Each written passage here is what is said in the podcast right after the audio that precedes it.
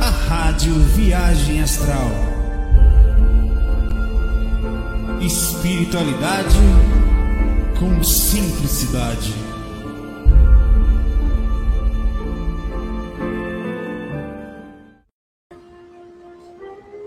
Muito boa noite, bom domingo para vocês. Como vocês estão? Hum? Como é que tá a energia aí? Rapaz, vou contar um relato que aconteceu na sexta, na verdade. É... Sabe, sabe, esses filmes de Walking Dead? Me responda se a voz tá boa. Eu acho que sim. Só um minutinho.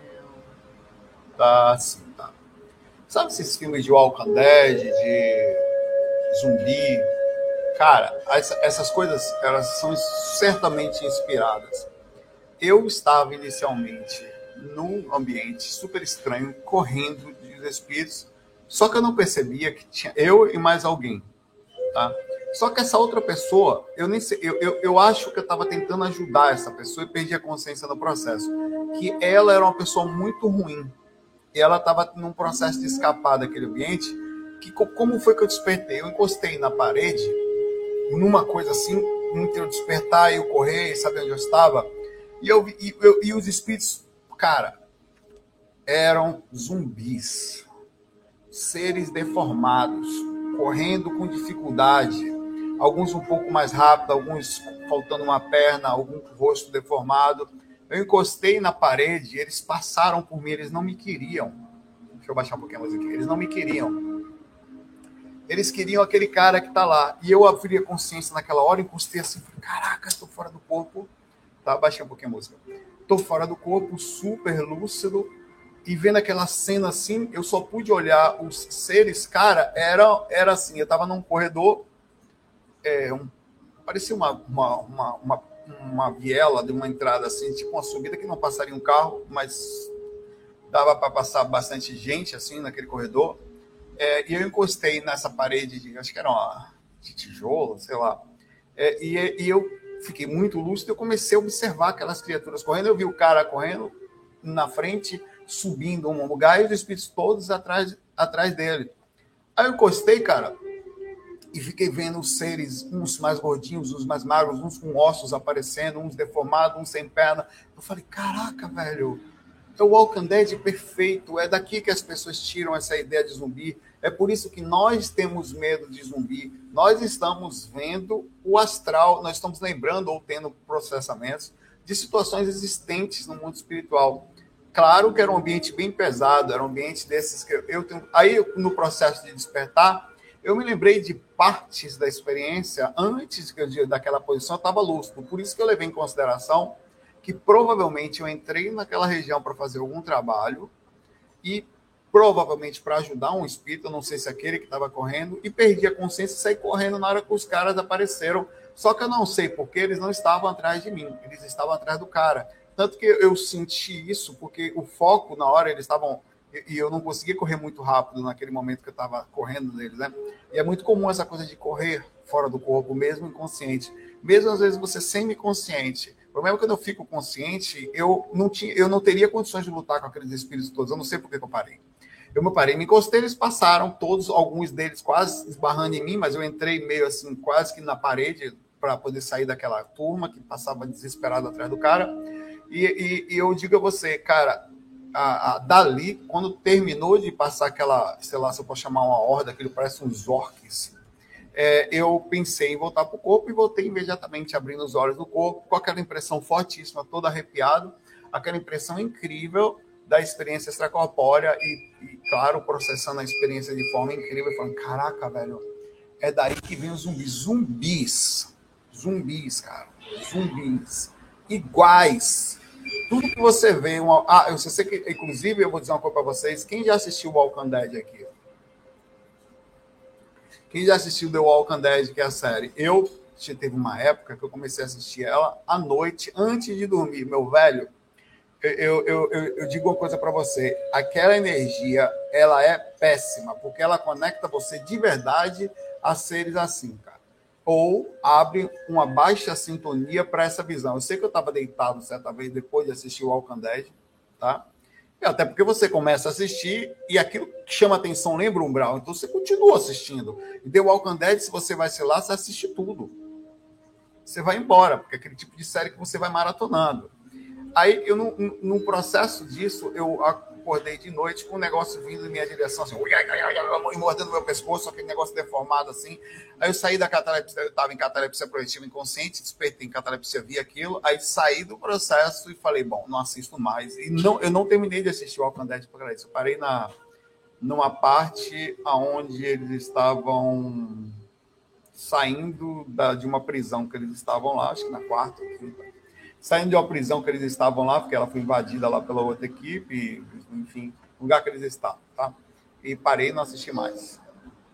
Porque à noite não dá para ver. Então eu digo a vocês que quando você assiste em séries assim, de alguma forma, essa, eu não sei tudo, mas essas coisas existem, tá? E, e, e, elas são conectadas. As pessoas elas não fazem, elas não, essas coisas não dão certas por acaso. Vampiros, eles existem no astral. E quando se fala em vampiro, aquela de sugar, de não sei o quê, mesmo que tenha um pouco da maluquice de você se transformar em um, até tem parte que você está no umbral, né? É, você, enfim, faz parte de, vai fazer parte da, do grupo e tal, mais ou menos. É, aquelas coisas existem no astral. Quer ver outra coisa que existe e você faz? Sensações de filme como é, que a gente sente, é, que tem fadas, que tem, apesar de ser mágico, e a gente vê no mundo mágico, de voar, são coisas que nós fazemos, são coisas que existem, que instigam a gente aquilo. Personagens como é, alguns, algumas sensações como ler a mente, como é, a cura, o Wolverine. Então tem várias situações que elas existem no astral e fazem com que a gente se conecte. Essas coisas não fazem sucesso por acaso, tá? A gente de alguma forma conecta as situações espirituais que está ali. Vai.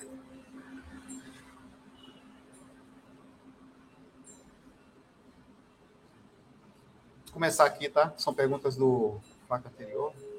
Meio enjoado.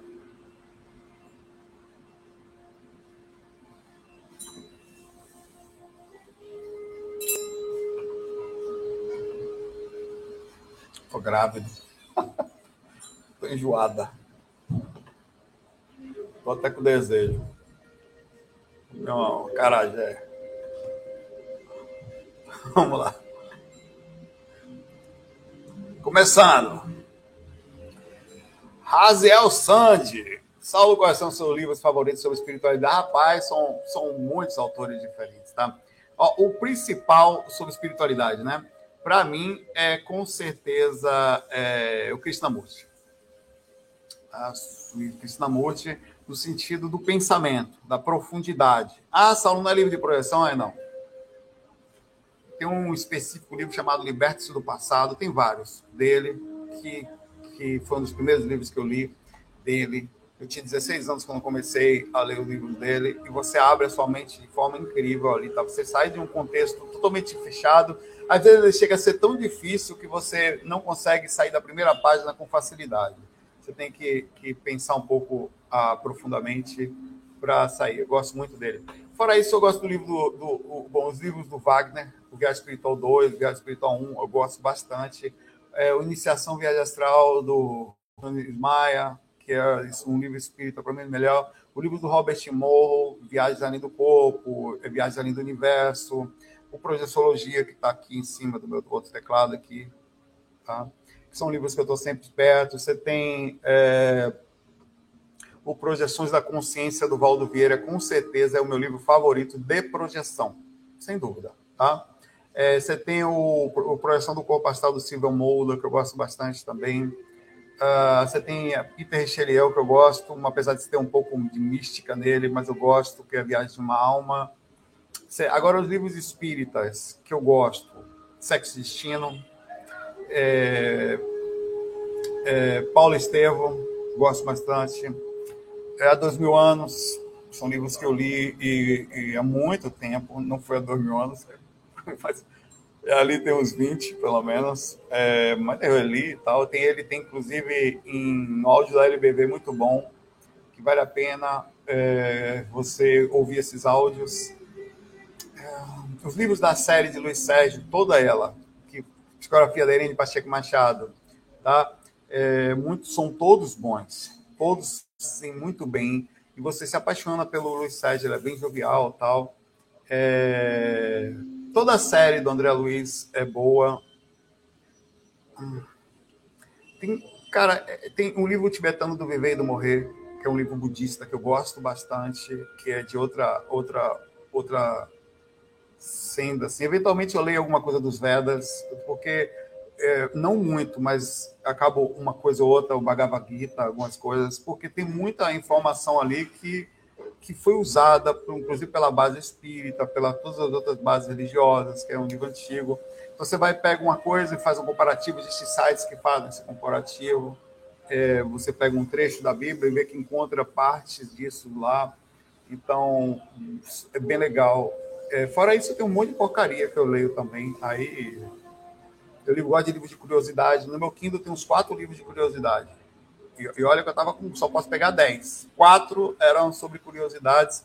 Gosto também de ler coisas antigas, tipo história dos mongóis, história da, dos impérios, história do Brasil. É, e aí são outras coisas que eu também leio. Eu não fico só bitolado na área é, da espiritualidade, que é bom, tá? Mas a, a gente acaba fazendo esse comparativo com a vida real a história dos ataques das religiosas no mundo, como a religião foi avançando, de onde veio tal coisa, são coisas legais também. Livro sobre o cangaço, verdade, eu leio.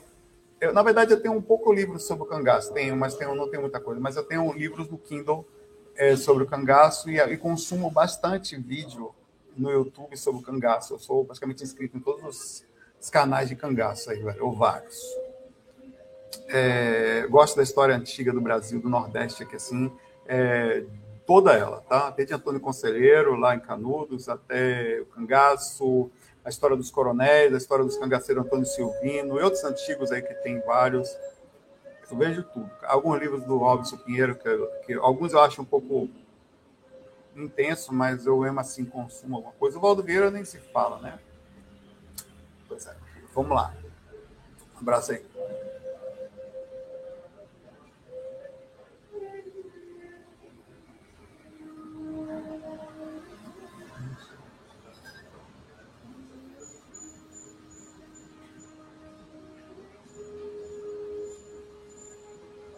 Xanda Gonçalves. Nunca foi respondida. Boa noite, Sal. Podem nossos mentores nos, nos induzir a insônias noturnas para nos proteger de obsessores? Não consigo dormir de noite, mas se me deitar durante o dia eu consigo dormir bem.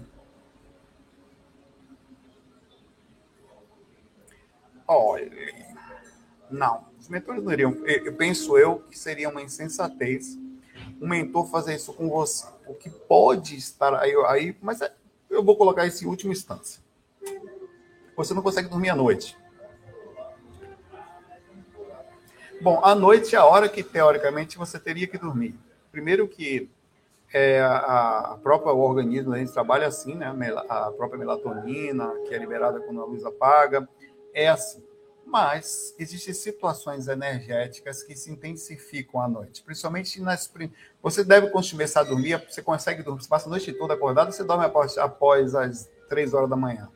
Porque se você consegue dormir depois das duas, depois das três, é um sinal de sensibilidade energética, Xanda. Tá? É, você deve, obviamente, buscar ajuda para isso. Tem várias situações que podem ajudar você a dormir de forma correta. É muito importante para a sua saúde, por isso que os mentores jamais fariam isso que você tenha uma boa noite de sono, até porque dormir de dia depende de você não trabalhar, de você não ter vida durante o dia.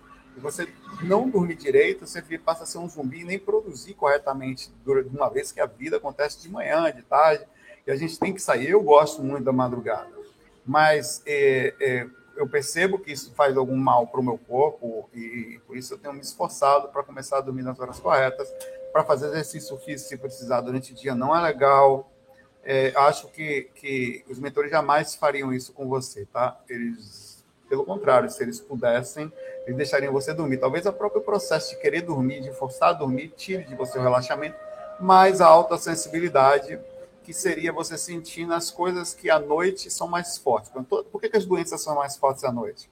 Por que, que a gente fica com febre à noite? Por que, que tudo piora à noite? Fruto, obviamente, está além do processo da temperatura, da ausência do sol, que tem um poder de cura incrível.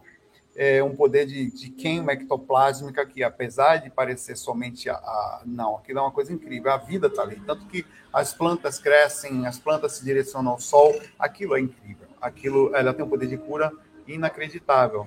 E quando o sol sai, você pode começar a sentir a, mais energeticamente as situações, acelerar o metabolismo, também a própria ansiedade de dormir mais as sensações e com isso não conseguir apagar a consciência.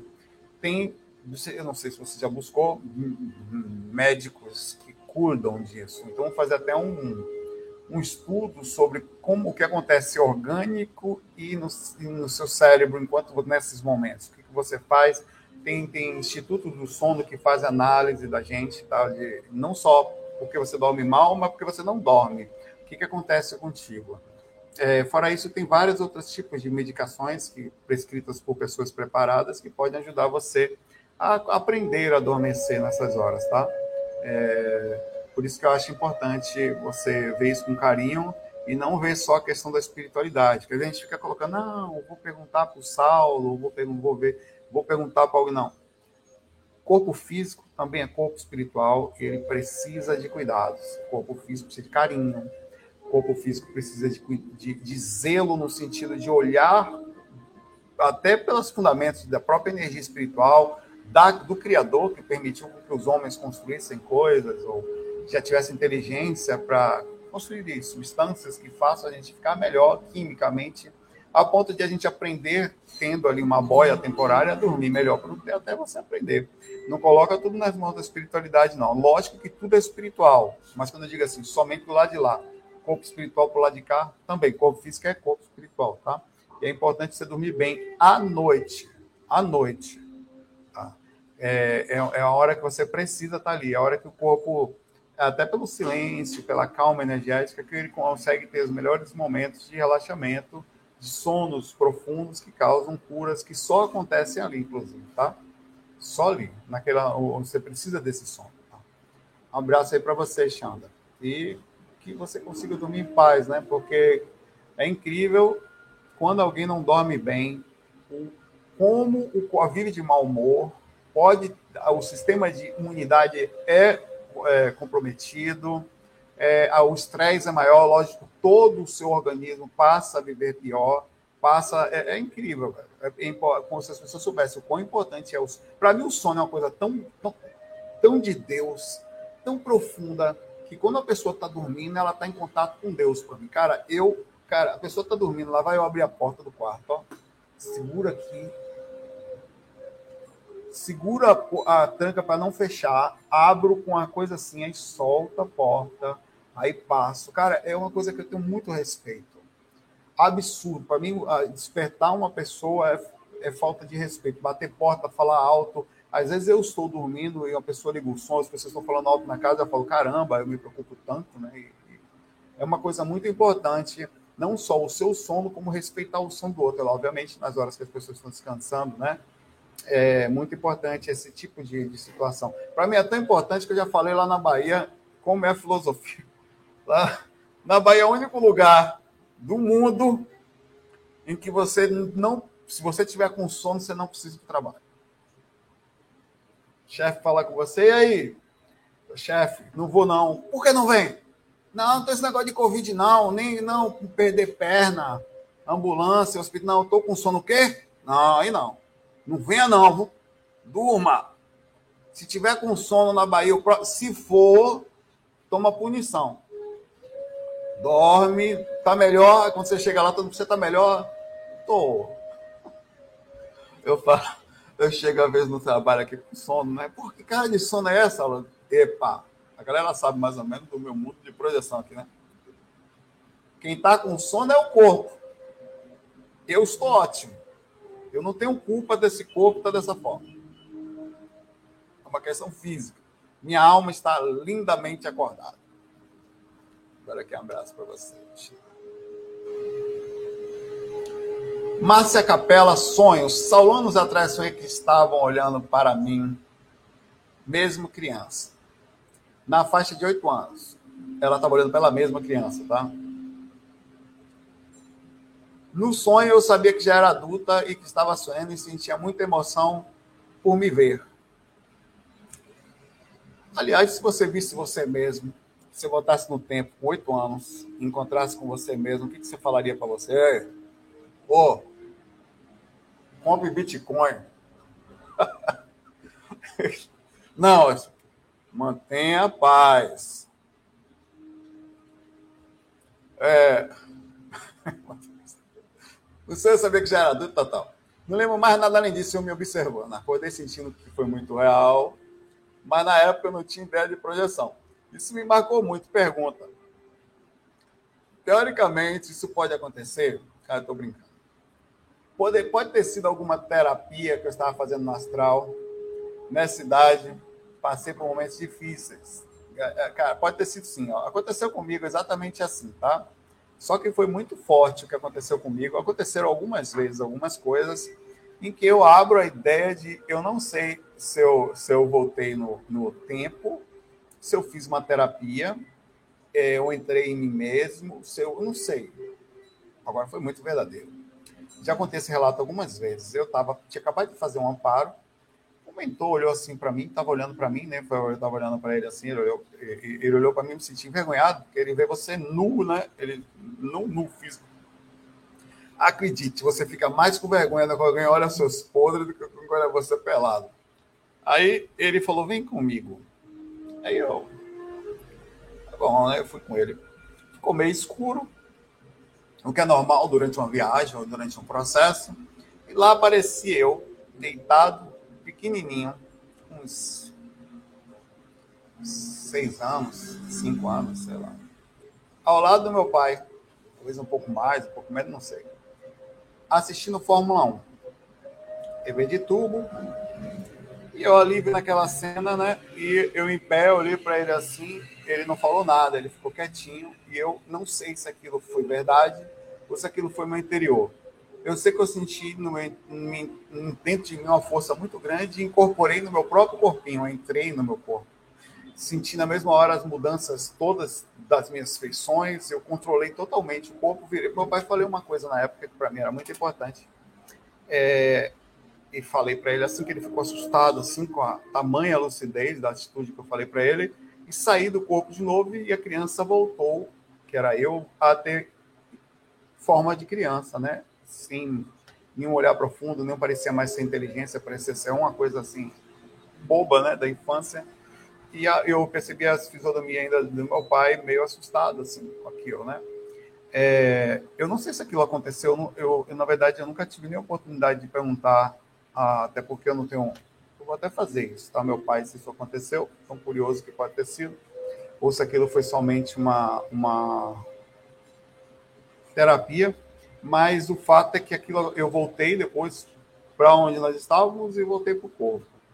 E fiquei com aquela sensação muito forte, assim, a, a, interna, né? E eu percebia que eu tinha, aquilo era parte, principalmente, a independente de ter sido verdade ou não, de um processo terapêutico para mim, tá?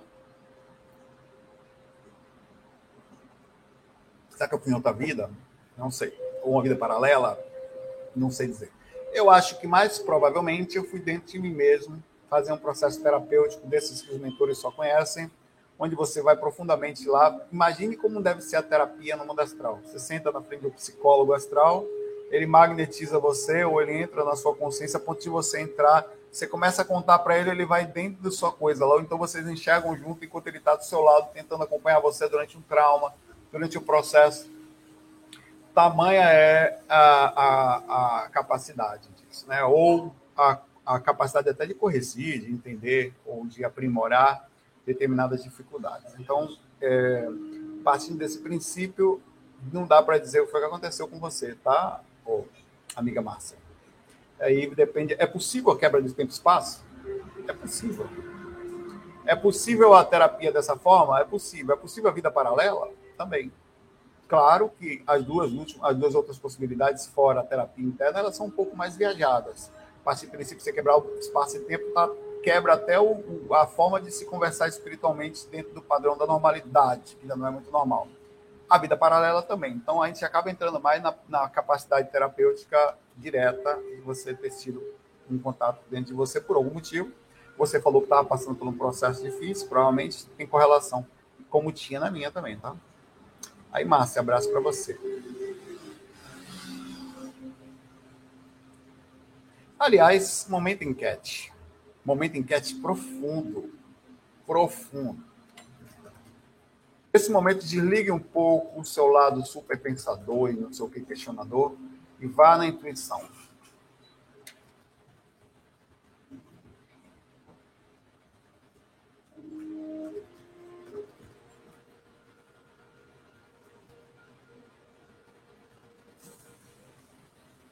Olha o que eu lhe perguntei, tá?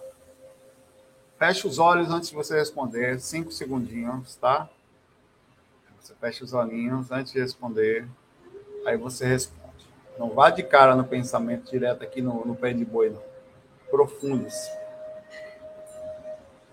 Vamos lá. Na verdade, não minta para você. Não minta para mim, não, para você.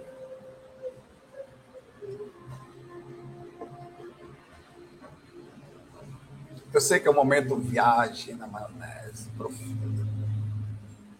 Rose Amorim, nunca fui respondido ultimamente. Estou achando tudo sem sentido. Olha para aí a Rose. Ô, oh, Rose. Vamos conversar, Rose. De forma amorinhosa. Mesmice nas lives e locais de ensinamento em compensação, adoro acompanhar você. Não fale isso, não, que você vai mexer no meu ego. Eu vou começar a me sentir a última bolacha do biscoito. Tá. Por que isso? Essa fadiga para o mundo tem a ver com a transição ou é assédio? Respondida no relato Significado da Encarnação, Ana, eu ouvi hoje de manhã, sempre direcionado para nos esclarecer. Olha, Rose, tem certos momentos da vida da gente, Rose, em que. Você está aí, é legal, Rose? Que a gente a gente sente alguns vazios e coisas que acabam não preenchendo mais a gente. Alguma, a gente fica meio de saco cheio de várias coisas. Isso é um pouco perigoso até certo ponto, ao mesmo tempo é bom. Porque você passa a não dar mais é, ênfase às coisas que não. Não perder mais tempo, digamos assim. Você vai onde, onde você sente. Porém, não quer dizer que isso seja 100% bom, partindo do princípio que às vezes nós nos traumatizamos, nós ficamos impacientes nós ficamos extremamente saco cheio de tudo e todos. Aliás, se eu fizer uma enquete disso aqui, somos muitos. Que encheu o saco com falta de educação, encheu o saco com gente que desrespeita, gente que passa os outros para trás, gente que, que, não, que com som alto, gente que egoísta. A gente chega uma hora que você enche o saco no meio da. Ainda assim, a gente precisa estar sempre pensando e direcionando é, é, para, uma vez encarnados num ambiente como esse, né, que é um ambiente difícil, conseguir encontrar é, algum tipo de fundamento e ser legal no mundo onde mesmo as pessoas não, não são, não, não, não, não são legais. Elas, se encontrar motivação para isso, tá?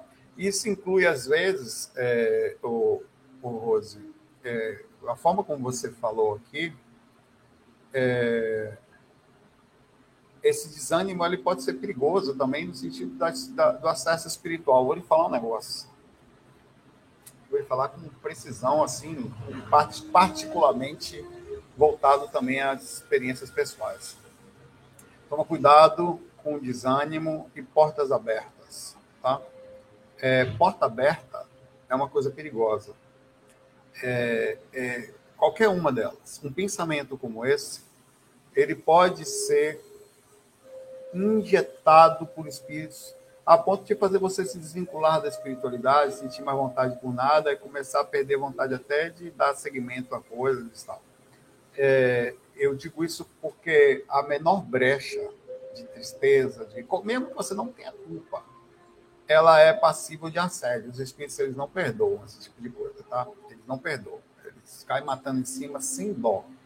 Então, é muito importante, se você está sentindo uma coisa dessa, e se é uma coisa muito forte, que você busque ajuda, tá? Não deixa ficar nesse nível. Entenda que eu próprio digo isso para você, a gente às vezes nos, sente, nos sentimos, por sermos espiritualistas, super-homens. Não, eu tenho espiritualidade. Não, eu estudei a vida toda. Não, eu sei o que eu estou fazendo. Não, eu vou passar isso aqui no filme pode porque eu estudo. Ó, esse é um tipo de orgulho que até certo ponto é bom, porque na parte positiva, porque você permite como ser humano passar pelas situações, mas em outra é muito ruim, porque a gente pensa que é ser um super-homem e não é. Aí, ó. Se lasca. Então, assim, observe seus, seus sentimentos da forma mais profunda possível. Não permita que, em nenhuma hipótese, você fique muito deprê em relação a isso, tá? Ou se isso está levando você a uma tristeza constante, a um desânimo, é perigoso. Ó. Desânimo, vontade de não fazer nada, chateação, acordar de mau humor todos os dias, estar constantemente de mau humor, não gostar de se socializar minimamente. Claro que nós somos espiritualistas, está decorrendo com centro energético, ainda assim eu me socializo. Eu venho aqui, toco, eu faço os facs e tal. Não é uma socialização, ó, oh, tal, mas é. Não vou no meio, da, no meio do povo, assim, que é uma, tem Covid, tem energia ruim, mas eu me socializo. Então, se você não sentir vontade de nada disso, isso já é passivo. Eu, olha, eu não estou nem falando de suicídio, nada disso. Estou só falando de um desânimo, ou uma constante tristeza, ou um constante resmungo, ou resmungação, quando eu falar assim, do mundo, já é passivo de busca por ajuda. Tá? Então, pensamentos assim, você precisa tomar cuidado. É, ainda que eu fique feliz de alguma forma e faça bem, mas é importante você veja isso com carinho no seu coração, tá, Rosa? Espiritualidade também é aqui sentir bem, até sentir paz aqui. É preciso sentir alguma paz aqui, tá? É, um abraço aí para você, tá? Precisa encontrar algum tipo de situação de calma aqui. Vou ver uma enquete aqui. Só, você sente que existem outras vidas paralelas e até consegue sentir um outro seu? 52% de doido diz que sim. 52%, 258 votos.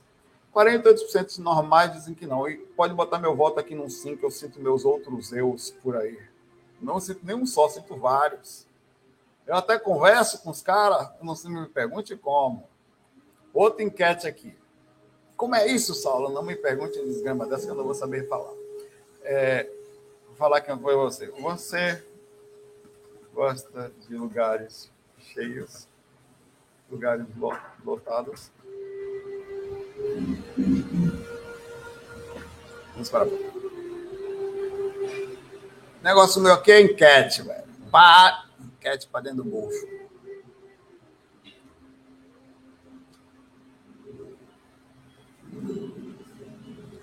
Yara. Saulo, quando eu tinha 15 anos, namorei um rapaz que fazia projeção astral. Hum. Ele me emprestou vários livros. Fui eu não mas não lembro quais eram. Li avidamente nas primeiras etapas, porque ela tem 61 e não ia bater com a minha idade. Nas primeiras tentativas, saí do corpo e me vi na cama. Foi só se fui eu em uma vida paralela. Me assustei e tentei parar. Tentei, e parei de tentar, perdão. Hoje gostaria de voltar. Tenho 60 anos, ainda é possível? Claro que sim, totalmente. Minha namorada de vidas paralelas. Lógico. Vou voltar. É... Lógico que sim. Tá? Você, é só, inclusive, a gente chama isso de reciclagem. É a capacidade de você é, pesquisar um pouco sobre o assunto, entrar em contato com, com, com, outras partes suas que às vezes ficaram adormecidas nesse decorrer dos anos, pesquisar direitinho, e aí você vai. Esses caras estão indo aqui. Aí você vai conseguir entrar em contato de novo com você, fazer as pesquisas, sentir as energias. Isso é você, como todos nós, a mesma consciência, do mesmo mecanicamente encarnada como todos nós. O que acontece é como está a sua consciência sob controle energético, até a ponto de você conseguir também na habilidade de abrir começar a abrir a percepção da consciência para as rememorações, tá? É muito importante você ver isso, Yara. É possível sim. Com muita, eu conheço muita gente que, depois dos 70 até, começaram a pesquisar o assunto e foram exatamente quando começaram a, com alguma dificuldade, conforme ele fala, a reciclagem lá. Só um minutinho. Minha voz está ruim, né? Sabe por quê? O microfone estava na minha perna. Como? Meu Deus do céu, eu gravei até agora com o microfone na perna, velho. Eu, eu, fui, eu já sei o que foi. Eu me arrumei, aí levantei para pegar água. Levantei para pegar água e larguei ele aqui, velho. Eu estava falando pelo chakra básico. Por isso que o som estava saindo assim meio. Não diga que folgado, não, que eu não vou gostar.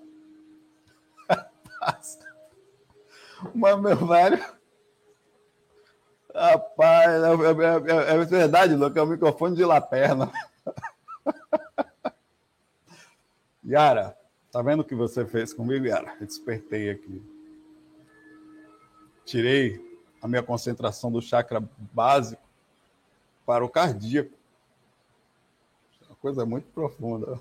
Rapaz, e o pior é que a voz estava boa, rapaz. Não é não? Melhorou. Vamos lá. Yara, continue estudando, se dedique, tá? Vá lá no nosso site viajastral.com, tem os cursos básicos, tem um básico, um intermediário, avançado, tudo gratuito.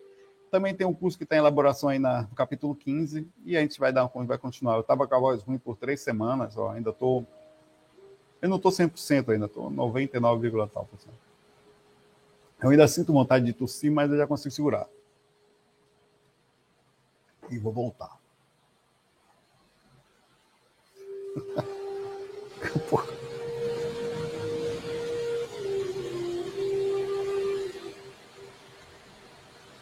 Gustavo disse que nunca foi três vezes, só duas. Tá bom, irmão? Só botei você.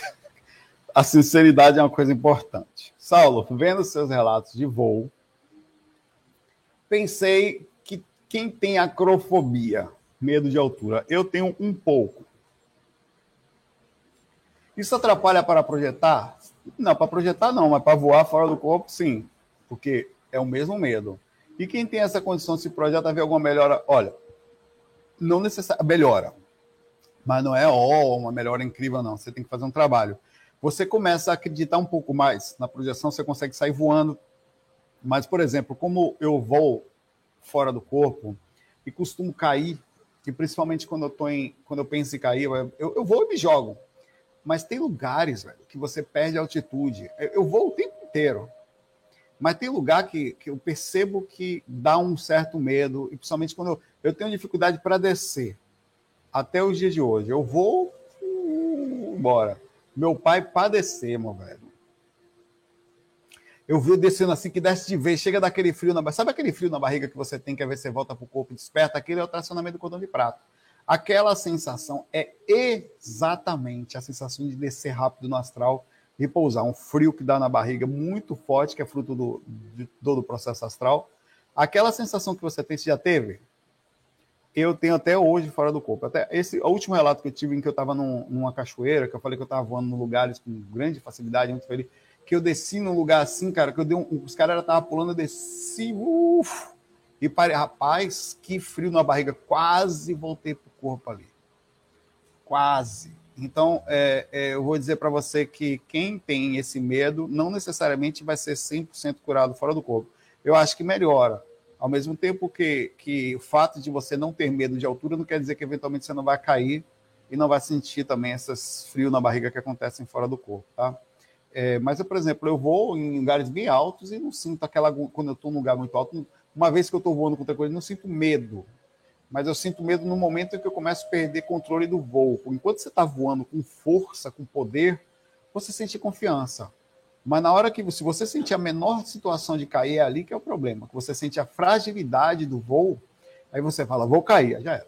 Aí o medo volta com tudo, velho situações de, por exemplo, de eu estar em lugares altos em que eu sei que não consigo voar, já era. Eu vou me abaixar na mesma hora para me proteger, mesmo sabendo que não vou morrer, mas eu sei que eu volto com o corpo perco a experiência. Então, é, é, é, importante esse, esse, essa consciência. Abraço aí, Gustavo. Mas melhora um pouco sim, tá? Melhora. Você vai treinando, mas você vai ver que não é fácil. Você pega a altura assim, você já dá aquele negócio assim, cara. você gosta de lugares superlotados? O enquete que eu fiz aqui, 317 votos, 95% não, 5% sim. Lugares lotados. Tem uma galerinha aqui que gosta da baderna, a gente coçando em mim, né? Até uma música de Luiz Gonzaga que fala isso. Rafael, Rafael, começar com R, terminar com o Rafael.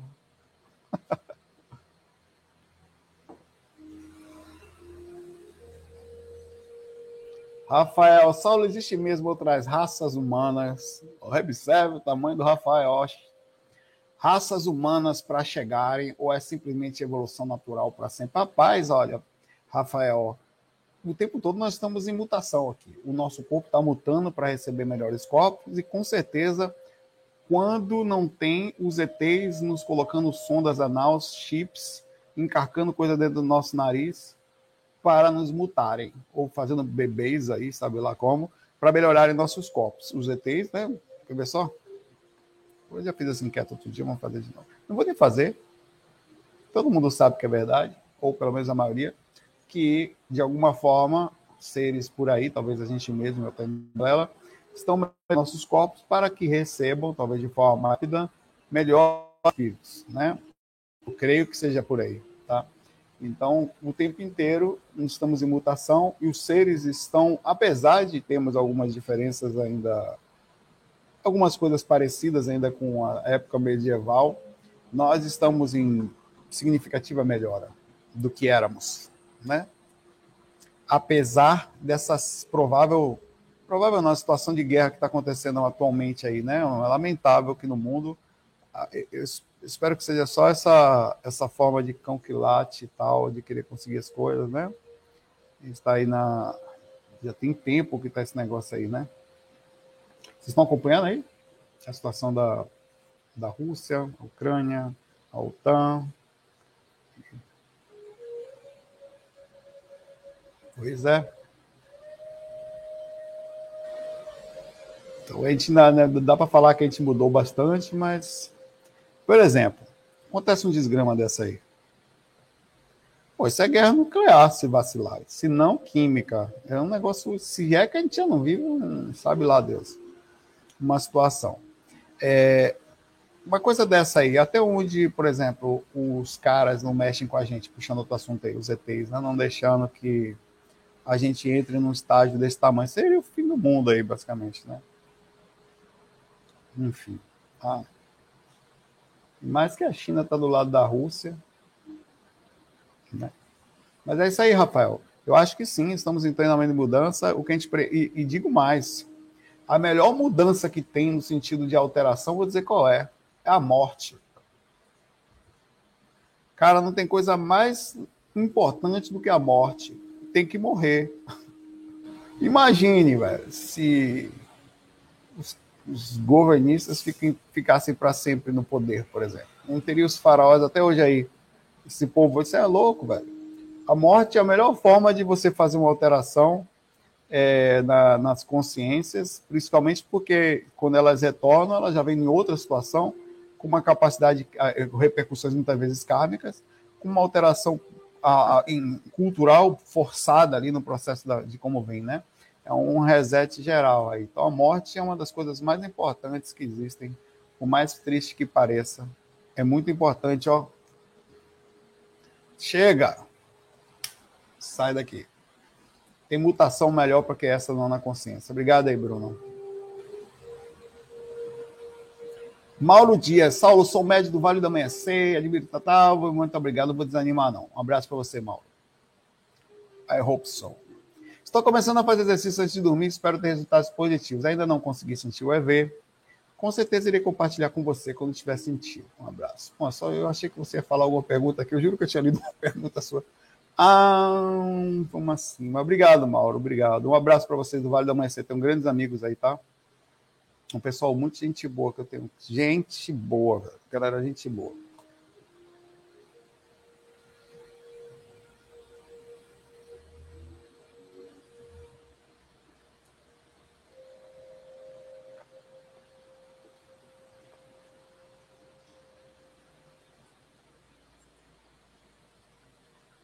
Josué. Saulo, boa noite. Fui respondido em 2018. Mas estive pensando. Levando-se em conta quebra. Lá vem. Show, peraí. Peraí, Josué. Você voltou. Você viu. Você fez o que, Josué? Você estava em 2018, veio direto para cá. O site é viagemastral.com, Alexander. Viagemastral.com. Com G de gato, tá? Digitar viagem com J. Levando-se em conta a quebra do tempo, do espaço e tempo. Seria a vida na Terra um encontro de espíritos do passado e do futuro no espaço de uma vida humana?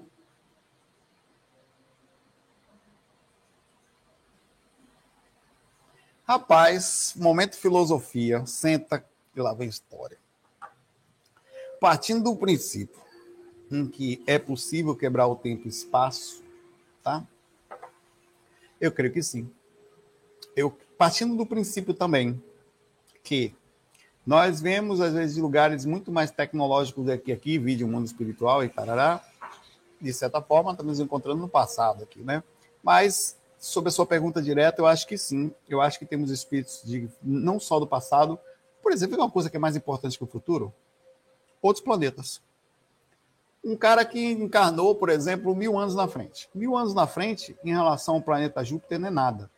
Imagine que vem um jupiteriano para cá e que teoricamente o seu conhecimento pertence ao futuro, né? ele está muito mais avançado que a gente, e venha no espaço que nós estamos aqui e conviva. Como, por exemplo, alguns que passaram por aqui, como Mozart. Diz que Mozart é de Júpiter, dizem estou dizendo nada, estou dizendo o que dizem, que dizem, então diz que ele é de lá. As músicas dele e tal, que as inspirações e o que ele trouxe para cá e outros tantos que talvez estivessem aqui. Eu acho que, mas diretamente sobre a sua pergunta, eu, eu acho, e esse é achismo, porque não dá para a gente ter certeza dessas coisas, que sim. Que a gente vem de momentos diferentes, tá? A gente vem de espaço e, e por motivos diversos, é, às vezes para questões kármicas, inclusive, e seria muito justo, se você parar para pensar, que nós pudéssemos quebrar o espaço e tempo para passar por situações kármicas baseado. Imagine que coisa. Chega a sentir um arrepio aqui. Me arrepiou todo aqui, falando isso aí. O mentor falando, pare de falar merda aí, rapaz. Saulo, não falareis. Falarei, sim. Deixe-me ir, preciso andar. Imagine que um, um espírito faz uma maldade ali nos campos de concentração, como muitos fizeram na época aí, e ele consiga morrer ali, ou morrer depois, voltar no espaço e tempo para passar por uma situação que ele mesmo é, fez, estando ali numa situação proposital para entender diretamente o que era aquilo naquela situação. Que lição seria essa incrível? Isso é um exemplo. Que lição incrível seria a quebra do tempo e espaço para aprendizado kármico. Uma vez que você passou por uma situação, entre aspas, não vai passar exatamente pela mesma, teria que aprender de outra forma. Então, e não só isso, também você poder arrumar situações, já que fez tanto mal, uma vez que você evolui, retorna para trazer algum conhecimento, algum tipo de, de uh, pelo um processo de, olha, você fez uma época e um mal nessa fase aqui, seria importante você voltar lá e transmitir alguma coisa, trans, passar algum tipo de informação ou de alívio para aquelas pessoas daquela época e arrumar aquela situação. Então é possível que isso, isso é totalmente filosófico, tá?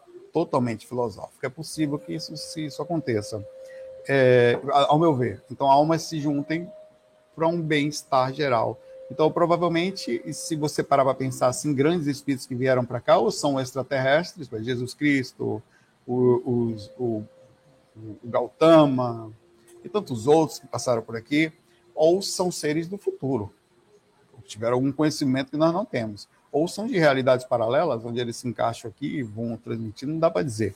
Mas a verdade é que eles estão muito além consciencialmente da gente. Como é que pode estar tão distante assim? Como é que pode vencer tão facilmente a dificuldade física, sentir amor em meio aos animais, em meio a os exemplos tão banais, tão a gente sente raiva, gente sente sangue nos olhos, sente sangue na boca, vontade de machucar alguém, a gente sente isso, velho. Alguém briga com você, dificilmente você não tem vontade de levantar a voz também. Ah, quer saber? Enfio no seu. Você sente isso. Como é que pode vir um cara aqui e falar de amor no meio de. e conseguir sentir amor com seres tão nervosos, velho? Só pode ser um extraterrestre ou, só, ou um ser do futuro, velho. Não pode ser a gente aqui, não pode, não pode. A gente ia ser nervoso, velho. A gente ia, vai não, a gente não leva desaforo para casa, não. Ou quando leva, fica traumatizado, sendo psiquiatra, de psicólogo. O cara nem se traumatiza, velho. Não tem como. Então, acho que sim, Josué. Baixa aí para você.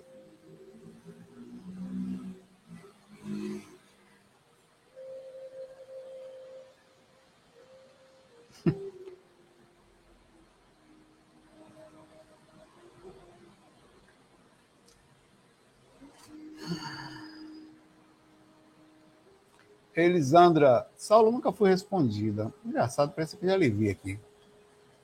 Mas acho que não. Tem uma outra Elisandra. Elisângela. Uma amiga da minha amiga. Hum. Elisângela. Elisângela. Quando começa assim, pai é um pouco já experiente, ele não vai cair nessa conversa. Uma amiga da minha amiga contou para uma amiga minha que chegou para mim. Tá bom. Uma amiga da minha amiga me contou. Normalmente essa história acaba em sexo. Uma amiga da minha amiga me contou no caso de catalepsia cerebral, exatamente nesse momento que fica paralisada, vem o Tonhão e aproveitou da circunstância. Desculpa aí, meu pai, já carrego uma certa bagagem experimental aí nessa história. Tá tudo bem, tá tudo bom, não tem problema. Tonhão aproveitou a circunstância. Era sem forma humana, mais parecido com um animal preto e peludo, é assim que eu gosto. Vem em mim, seu peludão. Muito feio, mas sabia da coisa. Muito feio, mas era bom. Era um bicho sem forma, horroroso. E aí, e aí você foi, e aí foi ruim? Foi ótimo. Isso é coisa da cabeça dela ou aconteceu mesmo? Né? Essas coisas acontecem o tempo inteiro. Diga para sua amiga, tá? amiga da sua amiga, porque você tem que contar para uma amiga que vai contar para outra amiga para poder chegar nela. É, que essas coisas acontecem o tempo inteiro, tá? E, e, e o pior disso tudo é que é bom. E é sim sucubos, incubos, seres do astral que trocam energia com a gente. Rapaz, eu já fui agarrado pelo gnomo, velho. Um gnomo. O gnomo era desse tamanho dele, mas a, a, o companheiro dele era do tamanho dele, mais ou menos também. O bicho era meio anormal. Ele, ele, ele rapaz, eu tava, eu tava no lugar, sei lá que lugar era aquele. Indo para certa direção, sem pensar em nada, rapaz, ó. O bicho veio correndo, velho. Vrac! E rapaz, e, né, e, e, agarra você assim, e você, porra, velho, você volta pro corpo, um pouco depois, depois fala, rapaz, que saudade da porra daquele gnomo. Que você volta com um certo prazer, velho. Tô dizendo. Porra, e você fica assim, velho. Aí, e o pior, você vai no Google. Gnomo dotado. É a coisa mais horrível que existe. Você vê as imagens, não faça isso. Mais horrorosas que podem existir na internet, se sente andando na Deep Web. Eu falei, rapaz, eu acho que eu vou parar com isso aqui. O FBI vai bater aqui em casa. Polícia Federal, que isso é? Não vai dar certo. Mas já aconteceu esse negócio, então tem, tem uma sensação, o fato de você ter descrito aqui, a sua amiga da amiga falou que ele era feio, peludo, um animal, preto e tal, e tarará e tururu, escuridão ele é, e você e, e, ainda falava assim, falou que sabia da coisa. é exatamente assim, velho. Você é capaz de fazer as piores misérias com os piores seres no astral inconsciente e voltar e ficar assim, como é que pode, velho? Não, velho. Eu, eu sou um eu preciso guardar só isso para mim mesmo. Ninguém vai saber disso. A maioria aqui é falso. Quer ver só? Vou fazer uma enquete. Oh, não minta, não. Porque ninguém vai saber que foi você que disse isso aqui. Diga a verdade, pelo menos na enquete aqui. Você já foi.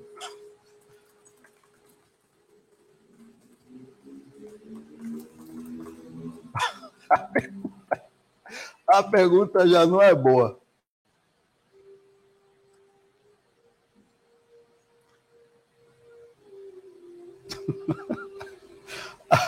A pergunta já não é boa. Você já foi. Meu velho. Você já foi encarcado no astral, voltou e gostou? A Maria aqui vai mentir. Eu, perigoso, macho, tá no astral, sou do seu pé. Falso. Ninguém vai saber que foi você, não. Por uma vez na vida, seja sincero na sua vida, pelo amor de Deus. Alma cebosa. Ninguém vai saber um negócio desse.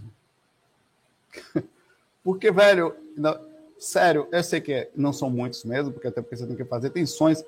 Cara, é um negócio danado. O pior que a energia sexual fora do corpo, ela não tem distinção de gênero. Ela é uma coisa. E outra coisa, é muito melhor do que no corpo. Aí você volta a falar, rapaz, além de gay, eu tenho. Eu sou um monstro, velho. Eu já botei muitas vezes assim, velho. Eu falei, cara, eu sou uma deformação, alguma coisa assim. Aí você fala, não, isso deve ser uma coisa aberta em mim para acontecer, você tem alguma abertura mínima. Não é isso. No astral acontecem coisas que independem das suas aberturas. Ah, não, não. Cara, você tá ali, às vezes, quando você. É, é uma coisa impressionante. Que vai o negócio. Ainda bem, a maioria está sendo sincera aqui, ó. 223 votos, nunca vi um enquete subir tão rápido. Do nada, já tem quase 250 votos aqui. 57% sim. Finalmente um povo sincero. Gostei de ver. 43% ainda, ainda não. ainda. Então, fugir. Então, Elisângela, avisa para amiga da sua amiga aí, tá? Que a galera aí. É isso aí. Você tá lutando. E, e outra dia, você ainda fica assim, procurando um negócio assim depois, e agora? Como é que eu vou me completar nessa vida? Como é que vai ser? Como é que, quem que eu vou me relacionar? Como é que eu falo um negócio desse? Né?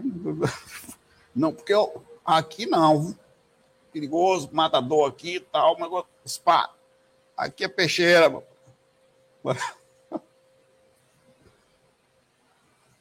Ele tá aumentando ali o negócio. A Liliane pergunta aqui: Pai, às vezes as pessoas morrem das mais bobas mortes. Verdade. Aí a gente ouve, ah, era, era hora. Como sabemos se realmente era hora de desencarnar? Não tem como saber, né? Se morre, às vezes, das coisas mais simples possível, coisas mais idiotas.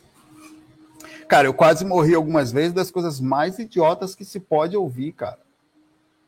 É, é sério, eu quase morri de cocada eu estava uma vez indo pela, ali pra, pela rua, a rua da Dorival Caymmi, depois do Bom Preço, tinha uma loja de uma empresa de piscina. Lembra, André? André, você lembra daquela aquela aquela aquela empresa de piscina? Depois do Bom Preço, não tinha uma piscina ali numa loja na frente da rua do Auá, ali perto. Rapaz, abriu uma Kombi ali uma vez, velho. Eu tava ali, a Kombi abriu e começou a pular coco pela rua, assim, abriu na minha frente, assim. Ela vinha, ela vinha andando na, na Dorival, aí a Kombi não aguentou, abriu as, as portas, abriram. Uma Kombi velha. Aí começou a vir coco para todos os lados, eu comecei a me desviar dos cocos, um bateu em minha perna ainda. Aí o cara ficou assim, um cara falou: Porra! Porra, velho, você é ninja! Que eu desviei de cada coco, velho. A outra foi de manga, e a outra foi pior ainda. Eu fui para Santos, eu tinha mais ou menos 17 anos. Eu ia morrer ali, velho. Eu fiz, a, eu aprendi, nunca mais na vida eu fiz isso, nunca mais. Eu estava em Santos, no lugar onde eu nasci. Aí eu estava vindo pela orla, tal, e vi uma construção, eu com vontade de fazer xixi, né? Aí eu atravessei a rua, ali a entrei na construção, vou fazer xixi aqui, né? Um gazinho e tal. Hum. Meu pai, eu quando eu fui fazer xixi, eu pensei que tinha caído uma madeira na minha cabeça. Pai, eita porra, isso, me elei todo tal. Que porra foi isso, velho? Rapaz, eu tinha feito. Eu fui voltei lá para ver o que era. Assim, eu tinha feito xixi em cima de uma tomada, de um fio descascado. em cima de um fio descascado. Aí aquele negócio subiu por indução de choque. E bateu o choque, eu não sabia nem o que foi. Um choque da porra, velho. Eu saí dali, meu pai, eu falei, eu prometo, nunca mais eu faço, nunca mais na minha vida xixi na rua. Podia, a morte mais horrorosa. Morreu de quê? Como é que chega no mundo espiritual falando, né? quem que não vai rir? Pô, fui fazer xixi, mijei no fio elétrico. Se cai no umbral, então, meu pai, aí, ó. Zé Elétrico chegou aí, ó. Hum. Então tem muita gente que morre de, forma, formas também que não parecem ser um tipo de morte. Por exemplo, o Covid. O que é o Covid? É um instante. O cara está aqui em saúde, uma semana depois já foi. Quase que eu desisto de falar, não, a partir de agora eu renego isso aí. Eu não sei se eu fiquei melhor ou se eu fiquei pior depois desse choque. É, e tem gente que morre por bala perdida. desencarne, são tristes. Tem gente que desencarna é, AVC, do nada, tá aqui. A, a Patrícia do livro Violeta na Janela, 17, 18 anos, pum, foi embora, voltou para o espiritual. Ali estava marcado para ela voltar. Violetas na janela. Tava, é uma coisa assim que, que é só inacreditável. É um negócio assim. É, que você não consegue imaginar como é que uma pessoa desencarna de forma tão besta assim. Tá aqui, vai mexer na tomada aqui, o cara vai tomar um banho, uh, já foi. É rápido, é um segundo, assim. E é das coisas. Estão marcados? Não, pode ser que sim, não, não, necessariamente. Tem coisa. Eu acho que a maioria das vezes, boa parte delas, algumas mortes elas são induzidas pelo mau cuidado físico, outras por velocidade, por, sei lá, estresse. Um gente morre, leva seu corpo a adoecer, que leva a uma situação kármica, que é uma morte assim, baixa sua imunidade, né? Assim, velho. O, o, exemplo do Gugu, por exemplo, bem lembrado dela, que o Gugu subiu para trocar a lâmpada, ou trocar o negócio lá na casa dele lá, caiu de cima do negócio lá dele, no forro, né? Caiu, desceu, foi, morreu. Ou sei lá, bateu a cabeça no negócio do ar-condicionado, sei lá como é que foi. Um segundo, velho. Como é que é? Tava marcado? Eu não creio que esteja. Tem casos, velho, que tem cara que tá. É, é absurdo. Tem pessoas que estão brincando, como aconteceu aqui no Brasil, aqui recentemente, alguns anos atrás. As meninas que pegaram a arma do pai, uma atirou na outra. Tava marcado? Não, velho. Tava. É, é, a menina ainda em processo até. Não sei se ela foi condenada tal a situação que aconteceu. Então tem situações que faz parte de, do contexto da vida, assim. O Covid, por exemplo, estava marcado as pessoas morrerem de Covid, velho? Não necessariamente. Tem possibilidade. Você vai nascer. Você assina ou você não assina um contrato de possibilidade de desencarnar de várias formas? Assina, poxa. Olha, você sabe que você vai nascer no Brasil. Sabe que vai nascer numa cidade, sei lá, com um determinado perigo. Você tem alguns riscos você vai nascer aqui. Tem risco de estar aqui.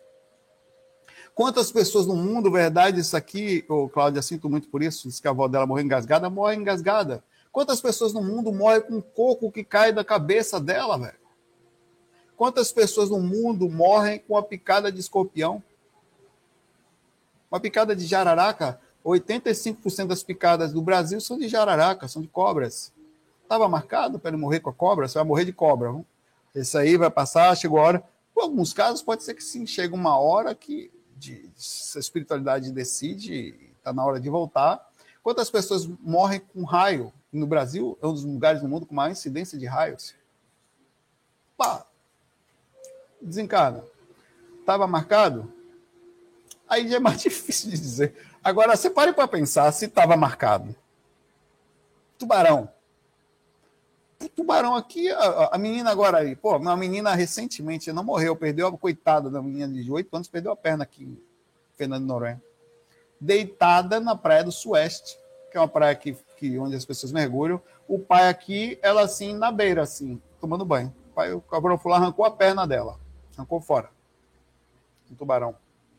Nunca tinha acontecido um negócio desse tamanho assim. Então, não sei, velho. Tem situações e situações. Agora, imagine se estava marcado. Que situação, velho? Como é quem é que decide que o raio vai bater? Tem que ter um espírito para fazer o processo, um controlador da natureza. Olha lá, fulano vai bater aqui, pá! Por exemplo, o caso da, da Patrícia. No livro, ela estava marcada para desencarnar e com AVC. Aquilo era o quê? Era uma fragilidade fruto de uma vida passada, provavelmente sim, que, que ela teria um mínimo de tempo. Por que, que ela, ela morreu dormindo e não morreu em pé? Como muita gente cai na cozinha, cai ela estava deitada. Um exemplo. Ela tinha, obviamente, algumas situações positivas ao seu lado, família espírita tal. É, mas assim, como é que é? Como é que começa? Que, como é que é o negócio? Vamos lá agora, rompe uma veia aí. Quem é que faz isso? É um cirurgião astral? Pode ser que seja, até a partir do princípio que é só um órgão, é como tirar uma placa-mãe. Ó, tira a placa de vídeo aí o técnico vai lá, tira, cai todo o servidor. Cai tudo. Tira a memória. Queima aí o, não sei o quê, um capacitor aí. Já foi. É uma máquina. tira do ar na hora ali. Pode ser que eles sejam, existem equipes espirituais que consigam fazer esse tipo de trabalho com observação sobre outra ótica, totalmente fora das questões do processo kármico, né? Sem a preocupação disso, eles fazem tranquilamente, partindo do princípio que só vai tirar a dali e trazer para lá de cá. Ah, as pessoas vão sofrer. Não, sofrem pela ignorância, mas o desencarne precisa acontecer, tá na hora tal, vem para cá. Tem várias situações que podem acontecer. Tem um caso num livro, só para terminar. Observe. Observe esse caso aqui. Um casal passando por dificuldades financeiras. Tem um livro espírita que fala isso, eu não sei qual é. Alguém souber, me fala aí, tá? E ele engravida. Engravidam. A moça engravida, tá? E chega ali numa determinada fase, a espiritualidade decide que não estava na hora do espírito nascer, não. Porque ele ia passar uma dificuldade que ele não tinha que passar. Ele ia precisar de toda a base de estrutura educacional antes de continuar a encarnação, porque ele, ia ter, ele tinha uma missão voltada a alguma coisa. Tira o bebê. Acontece. A família fica um pouco triste, tá? A mãe observa, tá lá, no, se é verdade é outra história, tá lá no livro. Aí tira o bebê e ele, com isso, a família, se, o marido se volta a trabalhar mais, meio no processo, a situação melhora, e o mesmo a criança volta, ele encarna de novo, e nasce finalmente numa situação física onde para ela era aquilo que ela, entre aspas, precisava. Aí a espiritualidade tomou, então, baseado nesse livro, uma decisão. Que fica a tristeza das pessoas, os traumas, é avisado no astral e eles sofrem menos por isso? Ou a reação, como é que é? A reação física ela, ela é menor porque existia um, esse aviso? Eu não sei qual é o livro, eu li isso há muito tempo, cara. É, então tem casos de programação. Tem casos que não. Tem casos que a espiritualidade decide várias situações. Eu acho que é, é relativo, não é tudo combinado, não, tá? Tem casos que a espiritualidade pode decidir. Tem casos de assédio, em que não é a espiritualidade superior que decide. O assédio é tamanho, o impacto é tamanho, a obsessão é tamanho, o desequilíbrio é tamanho, a afinidade do processo é tamanho, que leva alguém a desencarnar. O obsessor leva uma pessoa a desencarne. Tamanho é a conexão do processo. É difícil dizer. É uma incógnita. Terminando aqui o enquete aqui. Calma. Somos 830 pessoas aqui. Capeste. Já fomos, já chegamos a 840. Você já foi, já foi encarnado, no, já foi encarnado, já foi encarcado no astral, voltou e gostou. 51% de 387 votos, sim. Então somos todos encarcados. Ah, aqui, ó, daqui a pouco tem um máscara que fica, claro, eu não falei isso. Quero limpar minha honra aqui, ó. Importante, ficou perigoso. Hum, tá bom, machão. Um abraço aí para vocês, um abraço, a gente se vê amanhã, tá? É, não se esqueçam de, após o FAQ aqui, vocês deixarem nos comentários as perguntas que vocês. Não, não, não deixem não, aliás, que essa pergunta eu esqueço a, a para amanhã ficou 50% aqui agora. Tá metade, metade. É, a gente fala amanhã, amanhã pergunta do chat ao vivo, mas foi bom. Do jeito, às vezes eu pego umas perguntas de lá também. Um abraço para vocês, um excelente começo de semana para a gente, né? E é que a gente vibre pela, pelo momento do planeta, né? Tanto do Covid, como desse momento de desunião também que a gente vê. A gente vai passar um ano muito difícil, é, com grande energia de todos os lados, faz parte da encarnação, nós estamos aqui, e que pelo menos a gente não tem essa, essa possibilidade de guerra aí, né? De, de todo jeito é ruim para a gente, né? É ruim para o mundo, né? É ruim para a situação, mas que seja, que a espiritualidade desse dia que seja for melhor, né? Ficamos por aqui. Muita paz, muita luz. FOI. Fui.